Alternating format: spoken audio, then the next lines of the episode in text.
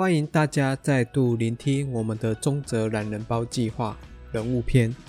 今天要讲讲一位大家较少耳闻的儒者，叫做胡武峰。之前我们有提到过宋明儒者的学派分类，廉、洛、关、闽，但其实还有一个学派叫做胡相学派，而胡武峰即是这个学派的创始人。在南宋之际，胡相学派还算是盛行，但是经过朱子的批判后，胡相学派才逐渐的落寞，以至于当代亦是较少被讨论的对象，而只有当代新儒家的代表人物牟中山先生独具慧眼，将胡武峰提升至宋明九子的地位。讲个胡武峰悲惨的故事。胡武峰的爸爸叫做胡安国，是当时候春秋治学的大家。那时候胡安国还跟秦桧交好，但是自从秦桧擅权干政之后，胡安国随即与之决裂。胡安国离世后，胡氏一家族家道中落，又因为不想走入官场与秦桧为伍，所以胡武峰过着一个自给自足的生活。在宋明儒者当中，算是生活中最坎坷的一位。但是胡武峰即使面对这样的生活，他仍是讲学不错，维持心中的义理精神。胡武峰师承其父亲胡安国与二程的高徒谢尚蔡和杨贵山，所以他的思想算是受到二程的思想影响，其中又以明道的思想影响最甚。所以胡武峰的思想跟明道的思想算是一脉的传承。在南宋之际，胡武峰著有《知言》这一本书，他的弟子张南轩说，《知言》比张衡取的《正盟》更厉害，而这引起了朱子的注意。朱子原本很欣赏胡相学派，也一直为不能亲临胡武峰受教而感到惋惜。但是后来朱子的思想向易川的思想靠拢之后，则自其八端一难之言这本书，而张南轩不能替胡武峰辩之，所以最后导致了胡相学派逐渐走向落寞。胡武峰的思想有其独特的洞见，我们可以举两个例子介绍。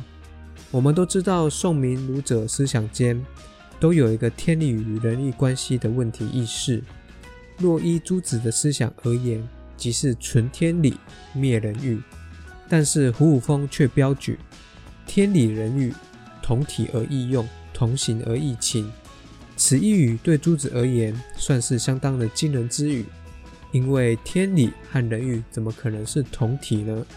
因为对朱子而言，天理和人欲绝对不是同一个本体，所以朱子大力批之。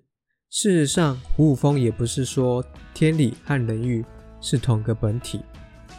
而是说，天理和人欲在事情上面或躯体上面，他们是同一个体。也就是说，在一个事情上面有天理与人欲两个面相，像是夫妇交合这样的事情，若我们从天理的层面去看它，则是有繁衍生命的重大责任之所在。所以圣人以保和为义。但是若从人欲的层面去看它，则会变成淫欲之事。所以容易让人身心厌恶，这就是胡武峰对于天理与人欲一个特殊的看法。那么胡武峰另外一个重要的思想，跟牟中山先生的创建有所关系，即是逆觉体证的概念。逆觉体证之后，我们会再专开一讲讨论。在此，我们先简单的说明，逆觉体证就是一种如何感受到我们心中良知的一种方式。胡武峰举出了一个齐宣王当做例子。齐宣王在一个日常的祭祀礼当中，听到牛羊要被宰杀的声音，于是齐宣王的心灵就有一个不忍杀害牛羊的声音出现。此声音在还没有听到牛羊的惨叫声时是没有的，但是一听到牛羊的惨叫声时，却突然出现不忍杀害牛羊的声音。事实上，这个声音就是我们良知的声音，所以证明我们有良知。这样的案例蛮像是我们现在常说的，如果要使人吃素，那就是把他们送进屠宰场参观，这样我们就不会敢吃肉的讲法类似。胡武峰的思想跟朱子相当的不一样，所以被朱子大力的批判。但这样的不一样，我们也可以看出是二层思想的不同。因为胡武峰的思想更接近明道，而朱子的思想则是接近陈宜川。胡武峰的思想还有很多地方值得讨论，今天也只能是一个很简单的介绍。